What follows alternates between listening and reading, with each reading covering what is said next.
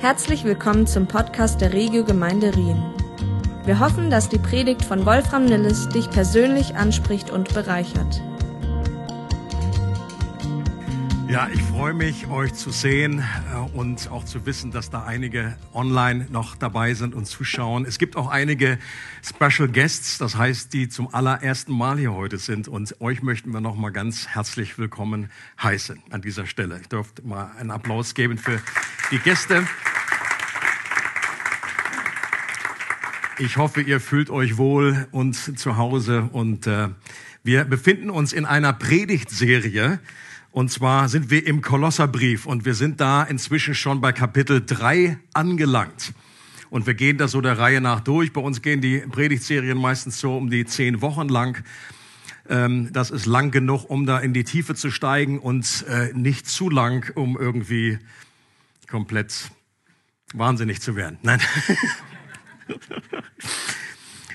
Und zwar würde ich persönlich das Kapitel 3 im Kolosserbrief als Filetstück bezeichnen. Das ist das Filetstück, okay? Das ist das, äh, was besonders gut schmeckt und was besonders zart ist, besonders wichtig ist. Ähm, jeder, der gerne isst, der weiß, Filet ist, ist die Edelschnitte. So. Und so schauen wir uns das jetzt äh, näher an. Und hier entfaltet Paulus wie eine evangeliumsgemäße Veränderung stattfinden kann in unserem Leben. Wie wir einerseits verwurzelt werden können in Gott selbst und in der Wahrheit des Evangeliums und wie wir gute und heilsame Früchte hervorbringen können. Das, dieses, die Gedanken, die uns bewegen. Wir wollen mehr Roots und wir möchten mehr Fruits in unserem Leben. Und ich bin so äh, begeistert über das, was sich auch praktisch entfaltet, auch in unserer Gemeinde, wo Gott einfach dabei ist, Menschen aufs Herz zu legen, einfach neu äh, sich hineinzubohren in ihn, hineinzugraben in ihn ihm und wo das eben auch nach außen hin sichtbar wird. Und das wird uns über die nächsten Jahre auch mehr und mehr beschäftigen. Äh, und das finde ich sehr spannend. Und wir haben gesehen, dass Paulus hier eine Ethik und einen Ansatz der Lebensveränderung entfaltet, der einmalig ist und den es sonst nirgendswo auf dieser Welt gibt.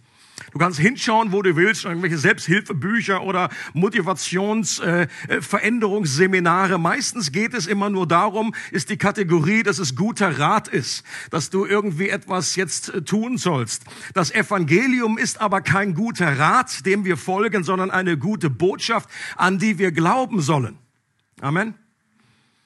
Ich finde diesen Satz so gut, er kommt auch nicht von mir, deswegen das Evangelium ist kein guter Rat, dem wir folgen, sondern eine gute Botschaft, in die wir glauben sollen. Und bei dieser frohen Botschaft geht es in allererster Linie um das, was bereits für uns durch Christus getan wurde. Dass das zentrale, der zentrale Sieg bereits vollbracht ist, dass wir jetzt mit Gott versöhnt sind. Dass die Schuld bereits vergeben wurde. Dass wir bereits mit Christus gestorben und auferstanden sind dass wir den alten Menschen mit seinen Handlungen bereits ausgezogen und den neuen Menschen unsere neue Identität in Christus bereits angezogen haben. Und das bezeichnet Paulus als, als die Realität, die da oben ist, auf die wir uns konzentrieren sollen, die wir nicht aus den Augen verlieren sollen. Und der Glaube an diese vollbrachten Tatsachen gibt uns die Kraft und Energie, anders zu leben. Und der Ansatz des Evangeliums ist kein lebt anders, sonst so der erhobene Zeigefinger, sonst droht euch etwas Schlimmes, sondern der Ansatz ist ein, ihr seid bereits neu geworden, jetzt geht davon aus und lebt jetzt in Übereinstimmung mit dieser neuen Identität. Und ein gutes Bild für diese Transformation finden wir in der Narnia-Erzählung. Und zwar in der äh, die Reise auf der Morgenröte. Wenn ihr das gesehen habt, die Narnia-Erzählungen. Äh, und zwar ist dort äh, der junge Eustachius. Eustachius, ein selbstverliebter, arroganter Junge, der sich auf einer Insel in einen Drachen verwandelt, was seiner bisherigen Identität entspricht. Und alle Versuche, sich aus seiner Haut zu befreien, scheitern, bis ihm Aslan begegnet der zu ihm sagt, du musst es zulassen, dass ich dich entkleide. Und dann ist die Szene so genial, wo einfach Aslan da einfach nur auf dem Boden scharrt und oben geht seine, verliert er seine Drachenhaut. Aslan befreit ihn, indem er ihm eine neue Natur und eine neue Identität gibt. und dann diese Drachenhaut von ihm abzieht. Und dann heißt es so schön, Eustachius war ein anderer Junge. Um genau zu sein, er begann ein anderer Junge zu sein. Kleiner und wichtiger Unterschied. Er hatte Rückfälle. Es gab noch viele Tage, an denen er ermüdend war. Doch die Heilung hatte begonnen. Und das finde ich so cool. Und das kann, glaube ich, jeder, äh, der Christ ist, auf sich selber auch anwenden. Ich habe mich sehr in diesem wiedergefunden. Ich habe gesagt, ja, es gibt sicherlich noch viele Tage, wo ich sehr ermüdend bin auf andere, wo vieles von dem Alten noch irgendwie an mir klebt und hängt und immer wieder auch abgetragen werden muss. Aber ich bin neu geworden und die Heilung hat begonnen. Und eines Tages wird sie vollkommen vollendet sein. Und im Abschnitt, den wir uns letzte Woche angeschaut haben, ging es eher um die negative Seite, um das Unkraut, das wir in unserem Leben ausrotten, ja sogar töten sollen in dem Überbegriff der sexuellen Verfehlung und der Habsucht. Das waren diese beiden, Bereiche, die Paulus dort speziell unterstrichen hat. Und dass wir die alte Kleidung, die alten Klamotten, zum Beispiel Zorn, Wut, Lästerung, Lüge, all die Dinge, die noch zu unserer Drachennatur gehören, dass wir die ablegen sollen. Und heute geht es um die positive Seite der Medaille, um die neuen Kleider, die Gott in seiner Garderobe für uns als neue Schöpfung vorgesehen hat. Und deswegen heißt diese Predigt eben auch äh, Teil zwei von Gottes Garderobe. Und äh, wir lesen diesen Text und ich lese immer einen Abschnitt und dann ähm, einige Gedanken dazu. Es geht los mit Kapitel 3 ab Vers 12. Da heißt es, Geschwister, ihr seid von Gott erwählt, Ihr gehört zu seinem heiligen Volk. Ihr seid von Gott geliebt. Darum kleidet euch nun. Und auch hier an dieser Stelle ist es genau wieder das, äh, diese, diese biblische Ethik, diese biblische Logik, dass Paulus sie wiederum daran erinnert, wer sie so schon sind, dass sie nämlich von Gott erwählt sind, dass sie zu seinem heiligen Volk gehört. Ihr seid von Gott geliebt. Weißt du das? Wenn du zu Jesus gehörst, ist das genau deine Realität. Du bist von Gott erwählt. Du bist von Gott geliebt. Und dann heißt es darum, auch hier wieder dieses wichtige kleine Wort, deshalb, genau aus diesem Grund, kleidet euch nun. Also das ist die Konsequenz daraus. Noch ein schönes Zitat von, von einem amerikanischen Pastor, Mark Driscoll, der heißt, äh, der sagt, als Christen leben wir von unserer Identität und nicht für unsere Identität.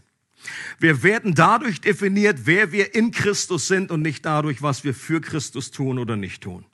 Christus definiert, wer wir sind durch das, was er ist und was er für uns, in uns und durch uns getan hat. Diese Information ist der Schlüssel zur Transformation. Und dann geht es weiter hier im Text. Darum kleidet euch nun in tiefes Mitgefühl, in Freundlichkeit, Bescheidenheit, Rücksichtnahme und Geduld. Geht nachsichtig miteinander um und vergebt einander, wenn einer dem anderen etwas vorzuwerfen hat. Genauso wie der Herr euch vergeben hat, sollt auch ihr einander vergeben.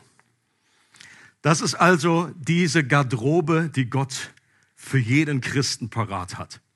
Und die Frage an dich und mich ist, oder im Grunde ist es eine rhetorische Frage, wer möchte gerne in so einer Gemeinschaft sein, wo das gelebt wird?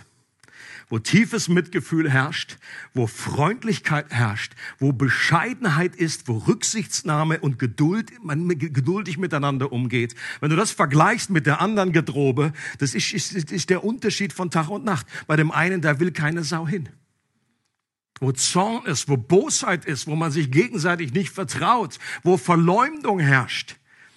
Aber hier, das ist dieser neue göttliche Kleiderschrank, Kleidet euch nun in diesen Dingen, wo Vergebung stattfindet. Wie Gott uns vergeben hat, so sollen auch wir einander vergeben. Und genau wie es bei den negativen Kleidern darum ging, Gewohnheiten und Verhalten abzulegen, die das Miteinander in der Gemeinschaft vor allen Dingen gefährden oder sogar zerstören, geht es Paulus hier vor allem um das, was Einheit in der Gemeinschaft fördert und wachsen lässt. Und unterschiedlichen Bibelübersetzungen, äh, die haben natürlich äh, nehmen jeweils andere Worte. Mitgefühl äh, wird ja in der Elberfelder wird Erbarmen genannt. Erbarmen, dieses griechische Wort hier, das hat immer beschreibt so die Tiefen, die Innereien, dass einfach das von innen kommt. Erbarmen. Wenn Jesus sagt, er sieht kranke Menschen und erbarmt sich, das heißt, ihm geht's von innen. Äh, ein tiefes inneres Gefühl, was da nach draußen kommt. Freundlichkeit wird in der Elberfelder übersetzt mit Güte. Bescheidenheit ist die Demut. Und Demut heißt, das haben wir inzwischen hoffentlich gelernt, nicht wenig von sich zu denken, sondern weniger an sich zu denken. Kleiner, aber entscheidender Unterschied. Rücksichtnahme wird in der Elberfelder übersetzt mit eine Milde zu haben. Geduld wird übersetzt mit Langmut. Manche sagen sogar, das griechische Wort beschreibt hier ein großes Herz zu haben. Ein großes Herz, dem viel Raum ist, ähm, das Menschen aufnimmt und so, wie sie sind, was überschäumt mit, mit Gnade und Gnade überall und Vergebung überall einfach äh, verschenkt. Geduldig zu sein miteinander, langmütig zu sein. Geht nachsichtig miteinander um. Das heißt in der Elberfelder, ertragt einander. Leute, und dieses Wort allein macht das schon deutlich, dass es auch im christlichen Kuchen nicht immer so einfach alles sentimental und herrlich verklärt und alles irgendwie nur so perfekt ist. Das ist ja was anderes als findet euch alle sympathisch, sondern wenn du jemanden ertragen musst, das steckt ja schon im Wort drin, dass es einfach nicht immer so easy ist, mit Leuten umzugehen. Manchmal haben wir so eine, einfach eine völlig komische äh, äh, rosarote Vorstellung und sind dann komplett überrascht, wenn dann irgendwie, was, wie muss man sich auch noch vergeben in der Christ? Das gibt's doch jetzt gar nicht. Die ganze Liste, die zeugt doch davon, dass das nicht automatisch da ist. Sonst müsste man das doch gar nicht alles aufzählen. Sonst müsste doch Paulus gar nicht sagen, jetzt legt einfach den alten Krempel ab. Zorn und Wut und, und Lügen und so weiter. Warum? Weil das immer noch da sein kann ertragt einander. Ich weiß noch, äh, ich habe mal irgendwann, glaube ich, von Rick Warren, ähm, anderer amerikanischer Pastor, äh, der sagt, in jeder Gemeinde und eben auch in kleineren Gruppierungen, also klassische Hausgruppe, bei uns heißt das Connect-Gruppe oder wie du auch immer das nennst, ähm, äh, Hauskreis, äh, gibt es überall mindestens eine Person, die einfach nicht so einfach ist. Das, da wird der Herr dafür sorgen, dass das einfach, dass wir oder versorgt werden mit Personen. Und dann sagt er so schön in dem Zusammenhang, wenn du also das nächste Mal irgendwie in so einer kleinen Gruppe bist und schaust so rum und entdeckst niemanden, der in diese Kategorie gehört, dann liegt die Wahrscheinlichkeit nahe. Ihr wisst, was ich meine. Vergebung. Und hier steht ausdrücklich, wir sollen einander so vergeben, wie Gott uns vergeben hat. Das heißt ohne Begrenzung und ohne Bedingung. Wenn Petrus an der Stelle dann einfach ganz äh, stolz bei Jesus nachfragt, ja, wie oft? Und er nimmt schon siebenmal und meint, oh, boah, ich habe schon richtig hochgezielt. Und Jesus sagt, nee, nicht siebenmal, sondern siebenmal, siebzigmal. Dann ist das auch ein gewisser Hinweis und das sollte uns auch eigentlich äh, zeigen, was auch in dieser neuen Gemeinschaft der erlösten People, des Volkes Gottes, dass es auch da noch nötig ist, bis zu täglich siebenmal, siebzigmal zu vergeben. Und das sollte uns eben nicht dann überraschen, wenn es dann eben auch Gründe gibt, warum wir vergeben. Dann geht es weiter in den Versen 14 bis 15. Vor allem aber bekleidet euch mit der Liebe Sie ist das Band, das euch zu einer vollkommenen Einheit zusammenschließt. Der Frieden, der von Christus kommt, regiere euer Herz und alles, was ihr tut. Als Glieder eines Leibes seid ihr dazu berufen, miteinander in diesem Frieden zu leben und seid voll Dankbarkeit gegenüber Gott.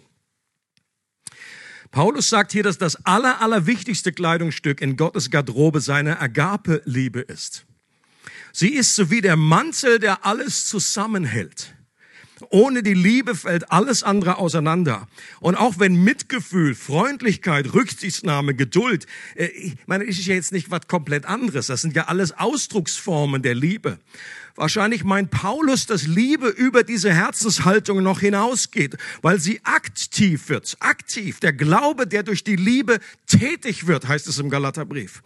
Ähm, ist interessant, das ist die dies, die berühmte goldene Regel in der Bibel, die gibt es in anderen Kulturen auch. Aber meistens ist sie dort passiv ausgedrückt. Das heißt, äh, das ist auch im deutschen Sprachgebrauch so dieses, äh, das Sprichwort, was du nicht willst, was man dir tut, das füg auch keinem anderen zu.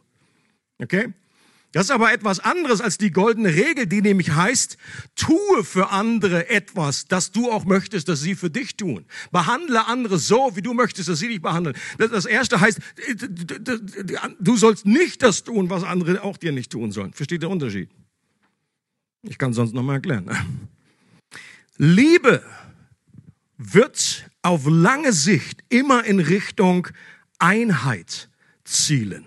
Auf lange Sicht. Vielleicht nicht unbedingt jetzt jedes Mal, äh, es geht nicht darum, immer nur äh, zu sagen, wenn Liebe kann auch mal tough sein, Liebe kann auch mal etwas anspringen und dem Moment ist jetzt vielleicht nicht gerade, bricht jetzt nicht der große Friede aus, aber auf lange Sicht hat es etwas mit diesem Friede zu tun. Es ist interessant, wie Paulus das hier ausdrückt. Er sagt, der Friede, der sei bei euch wie ein Kampfrichter, das ist das Wort, was benutzt wird, wie ein Schiedsrichter, der auch in einer Situation abpfeift. Okay? Wenn ein Schiedsrichter abpfeift, dann weißt du, okay, irgendwas ist jetzt hier, jetzt irgendwie müssen wir äh, uns neu sortieren. Und auch auf die Gefahr hin, dass uns die Corona-Thematik so langsam komplett zum Hals raushängt, kann ich bei dem, was Paulus hier sagt, bei diesem ganzen Filetstück, bei diesem ganzen Aussagen, die jetzt hier kommen, kann ich nicht, nicht auf diese Situation eingehen. Weil das die Situation ist, die uns im Moment einfach betrifft. Wir können jetzt nicht theoretisieren und irgendwie über äh, Zorn und Wut und Dinge ablegen, negatives Reden ablegen und jetzt Geduld und Freundlichkeit anzuziehen und Vergebung anzuziehen, ohne diese Situation, die einfach wie der Elefant im Raum steht. Um den irgendwie nur so rumschwänzeln. Und ich persönlich habe noch keine Zeit erlebt, in der ein Thema die Gesellschaft so spaltet und eben auch christliche Gemeinschaften, ganze Familien so spaltet, wie dieses Thema und wie die Impfdebatte, die im Moment einfach präsent ist. Und dass das in einer Welt, die Gott nicht kennt, passiert, das sollte uns eigentlich nicht überraschen.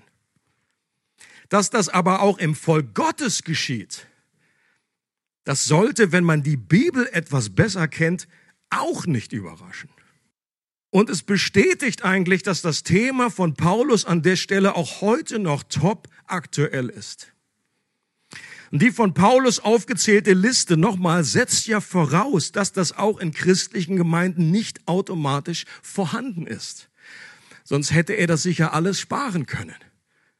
Okay, wenn das so ein Selbstläufer wäre, ja, ihr seid doch jetzt einfach, äh, euch ist vergeben, ihr seid mit Christus gestorben und auferstanden, ihr sitzt jetzt aus der Rechten der, der Majestät, aber dann, dann, warum schreibt er das alles noch? Weil das einfach uns noch betrifft, weil auch hier dieser Kampf zwischen unserer alten Natur, siehe Galaterbrief, äh, Kampf zwischen Fleisch und Geist immer noch da ist, immer noch vorherrscht.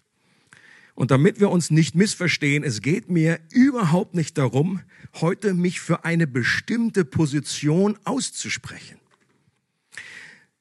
Wie wir alle habe ich eine persönliche Tendenz, die aber, was das Evangelium angeht, aus meiner Sicht völlig irrelevant ist, weil es nur eine Meinung unter vielen ist.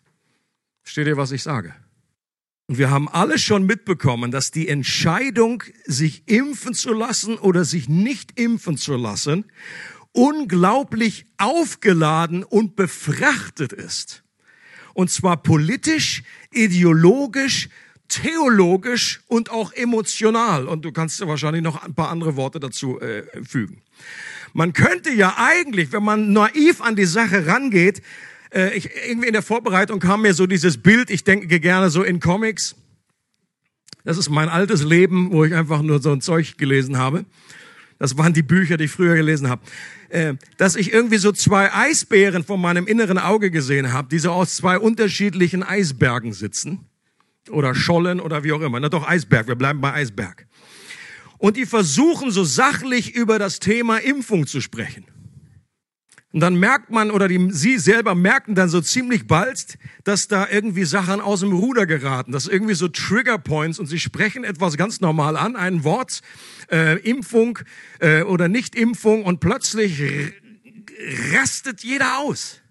Und dann merken sie, dass es gar nicht um diese kleine Spitze des Eisbergs geht, sondern um die gefühlten 95 Prozent des Eisbergs, der unterhalb der Wasseroberfläche ist dass das alles mitschwingt und dass man an der Stelle aus medizinischer Sicht oder auch aus politischer Sicht ja so zu unterschiedlichen Meinungen kommt und dass man äh, absolut nachvollziehen kann. Und wenn man in christlichen Kuchen unterwegs ist, dass dann noch mal eine zusätzliche Dynamik dazu kommt, dass es eben auch theologisch total entgegengesetzte Erkenntnisse gibt, obwohl das ja auch nicht völlig neu ist. Und jemand, der schon ein bisschen länger unterwegs ist im christlichen Kuchen, der sollte eben auch wissen, okay, äh, irgendwie drei Theologen in einem Raum und vier unterschiedliche Meinungen. Das theologische Spektrum, auch bei dieser Thematik, ist ja von sich impfen zu lassen ist Sünde bis sich nicht impfen zu lassen ist Sünde. Nur um einfach das mal aufzuzeigen, wie, wie spaßig die ganze Angelegenheit wird. Und das, deswegen kommt eben auch da so eine D Dynamik hinein. Und dann gibt's natürlich noch alle Schattierungen zwischendrin. Und was mir persönlich am meisten zu schaffen macht in der ganzen Situation, und ich komme da sehr oft an meine Grenzen, muss ich ehrlich gestehen. Und wo, wovon ich über auch überzeugt bin, dass der Heilige Geist am meisten betrübt wird, dass beide Überzeugungen, ob du mehr dich in dem Lager wiederfindest oder mehr in dem Lager wiederfindest oder glorreich in der Mitte dich balancierst, dass alle Überzeugungen gleichermaßen dazu führen können, dass die Einheit innerhalb des Leibes, die Einheit innerhalb einer Gemeinde, die Einheit zwischen Freunden und auch in Familien zerstört werden kann. Weil die reine Sachebene, wer mehr Recht hat, aus Gottes Sicht gar nicht die wichtigste Ebene ist. Und Paulus macht im ersten im Korinther Kapitel 13 im Kapitel über die Liebe mehr als deutlich, dass wir die richtigen Dinge tun können. Aber wenn wir sie ohne Liebe tun, dann ist alles für die Katz. Und wir haben in jedem Fall verloren, auch wenn wir vielleicht die Argumentation irgendwie gewonnen haben. Und er spricht hierüber über Geistesgaben. Und das ist ja ein, an sich etwas sehr, sehr Positives. An keiner Stelle ist Paulus gegen Geistesgaben. Aber er sagt, du kannst noch so dolle irgendwie, du redest da irgendwie in Engelssprachen oder du äh, hast irgendwelche äh, wahnsinnigen Kräfte. Aber wenn du das ohne Liebe tust, und es macht irgendwie die Einheit äh, im Leib kaputt, dann ist das für die Katz und das bringt dir nichts.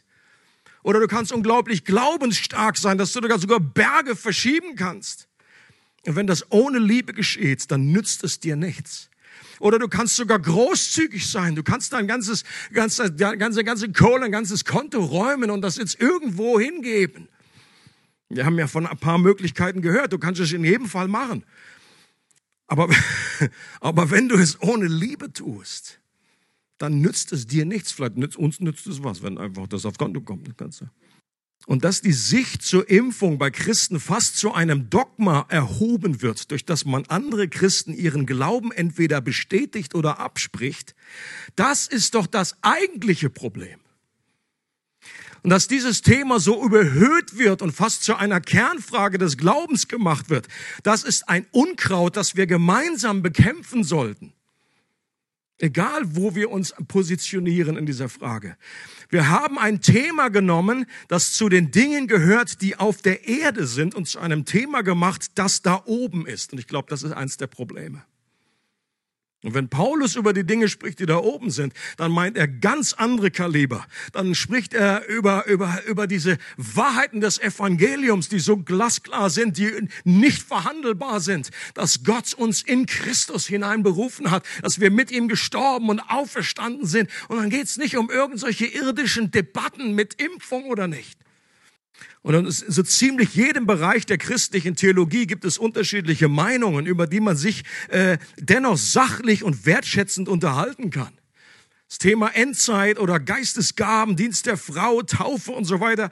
Meine Güte, das ist doch alles. Äh, warum klappt das bei diesem Thema jetzt nicht?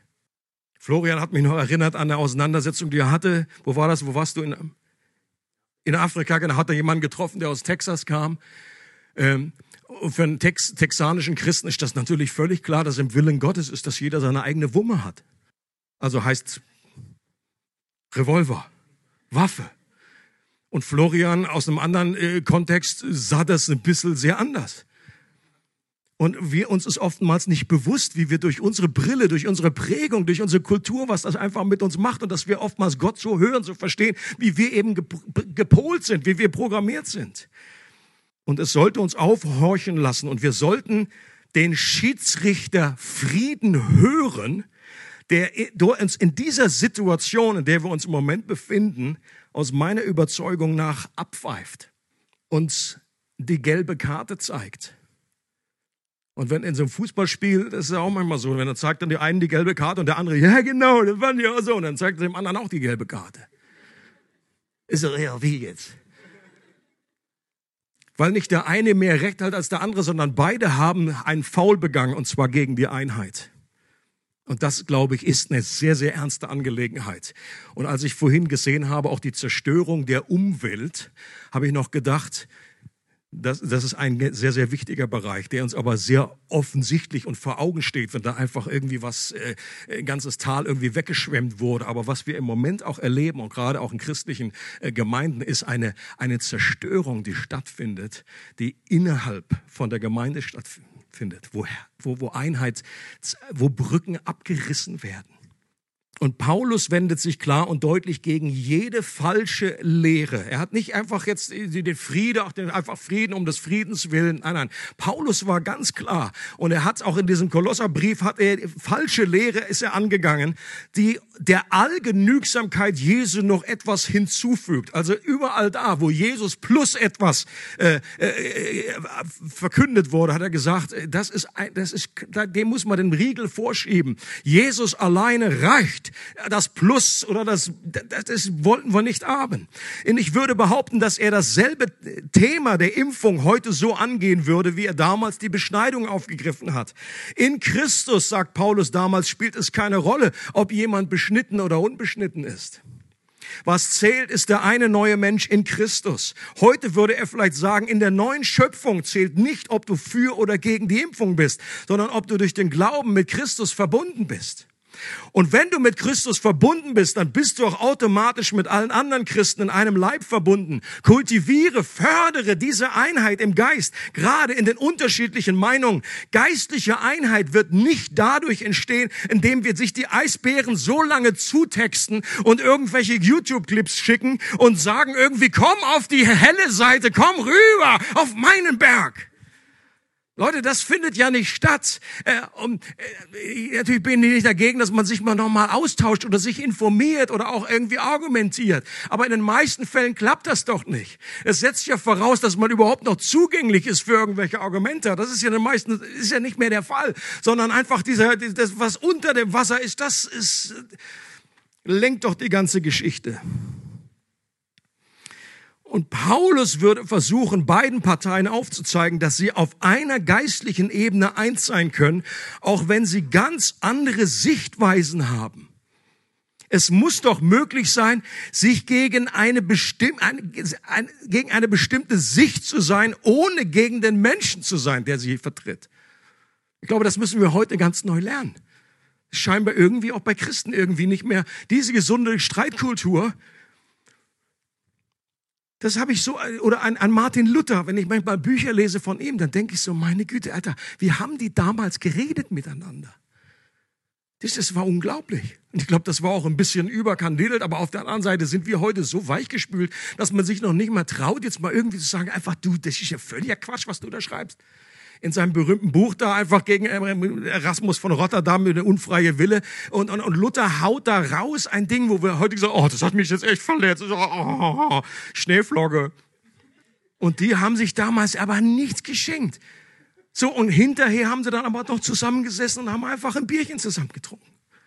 Und das wünsche ich mir, dass man einfach in der Sache sich richtig heftig auseinandersetzen kann und auch mit einer Leidenschaft. Aber dann einfach das doch bitte nicht persönlich auf den anderen oder jemand jetzt in irgendeine Box stecken und sagen, aha, so, jetzt hast du den zitiert und jetzt hast du das angeguckt, jetzt bist du aber auch völlig verloren.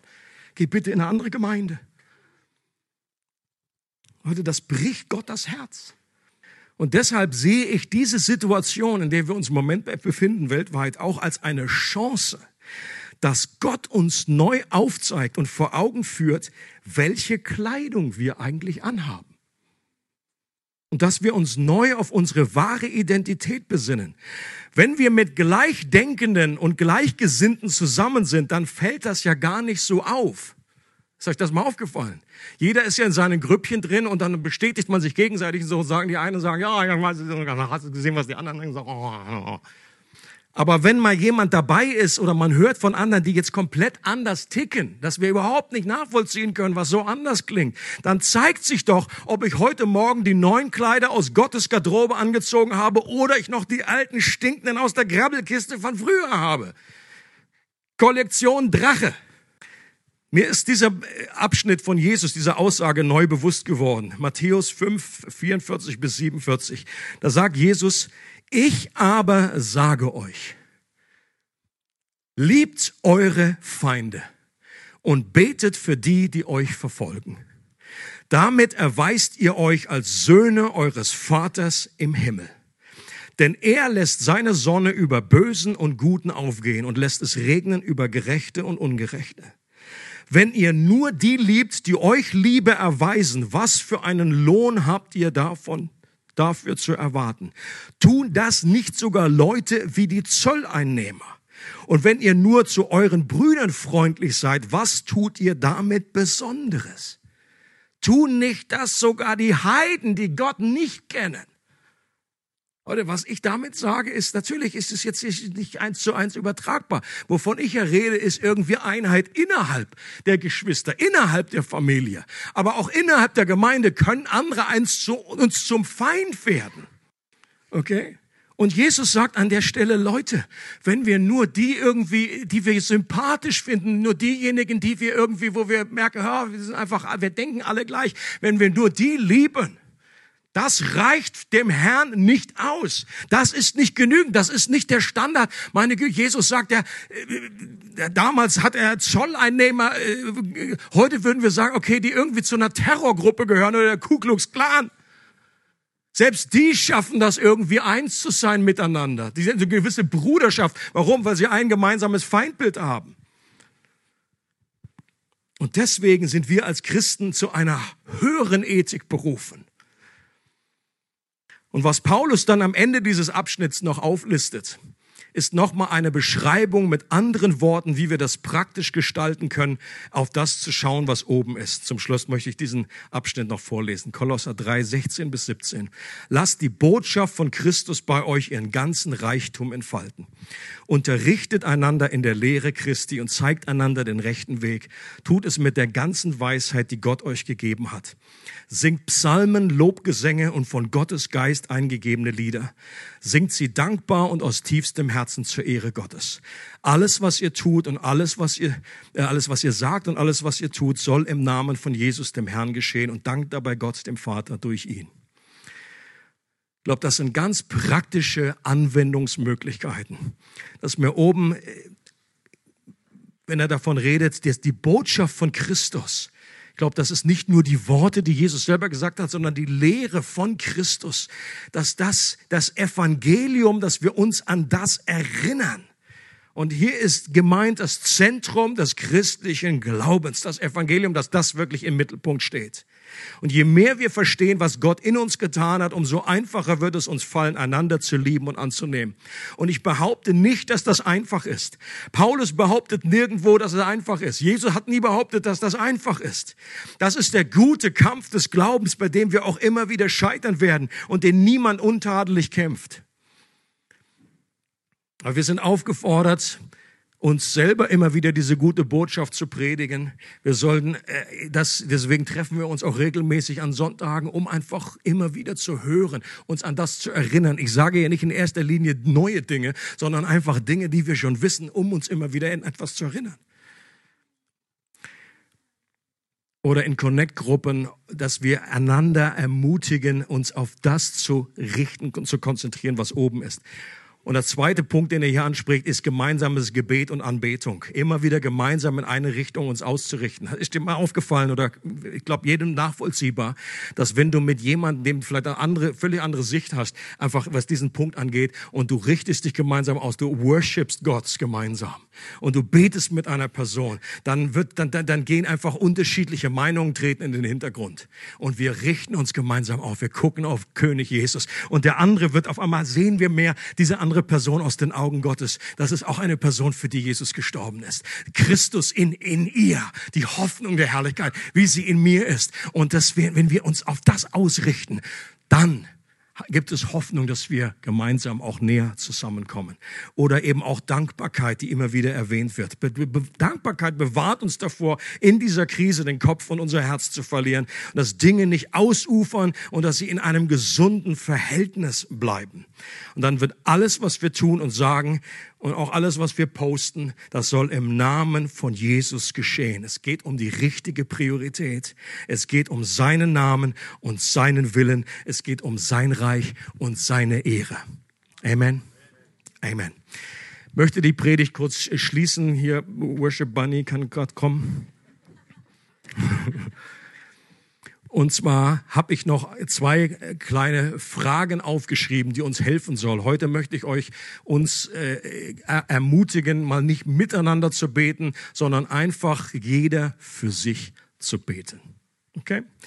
Und zwar, dass du diese beiden Fragen in deine Gebetszeit mitnehmen kannst. Gibt es einen Bereich, in dem der Heilige Geist dich persönlich heute angesprochen oder überführt hat? Rede mit ihm darüber. Leute, wenn das einfach nur theoretisch bleibt und wenn das, was Paulus sagt, irgendwie nur Theologie ist, die interessant ist und das nicht praktisch wird, dann hat das auch alles keinen Zweck. Wir sollen nicht nur hören, sondern wir sollen auch in eine Umsetzung kommen. Deswegen ganz konkret, frag den Herrn, Frag den Heiligen Geist, gibt es einen Bereich, wo ich zum Beispiel mich versündigt habe, wo ich dich betrübt habe, Heiliger Geist.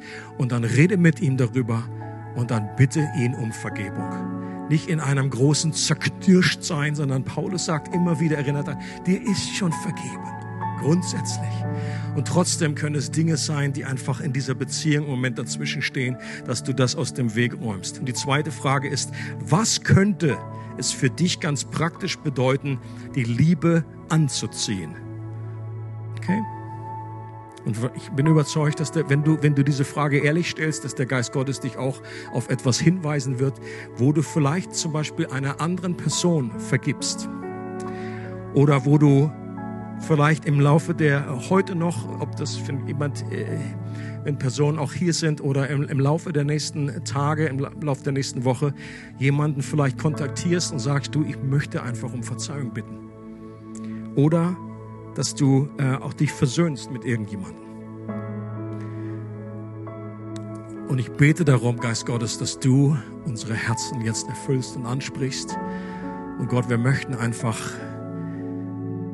diese Hoffnung des Evangeliums in Anspruch nehmen. Das ist ein, ein Weg, den du uns aufzeigst, der dazu führt, dass wir in einer Einheit leben können und dass auch Gräben überbrückt werden können, überwunden werden können.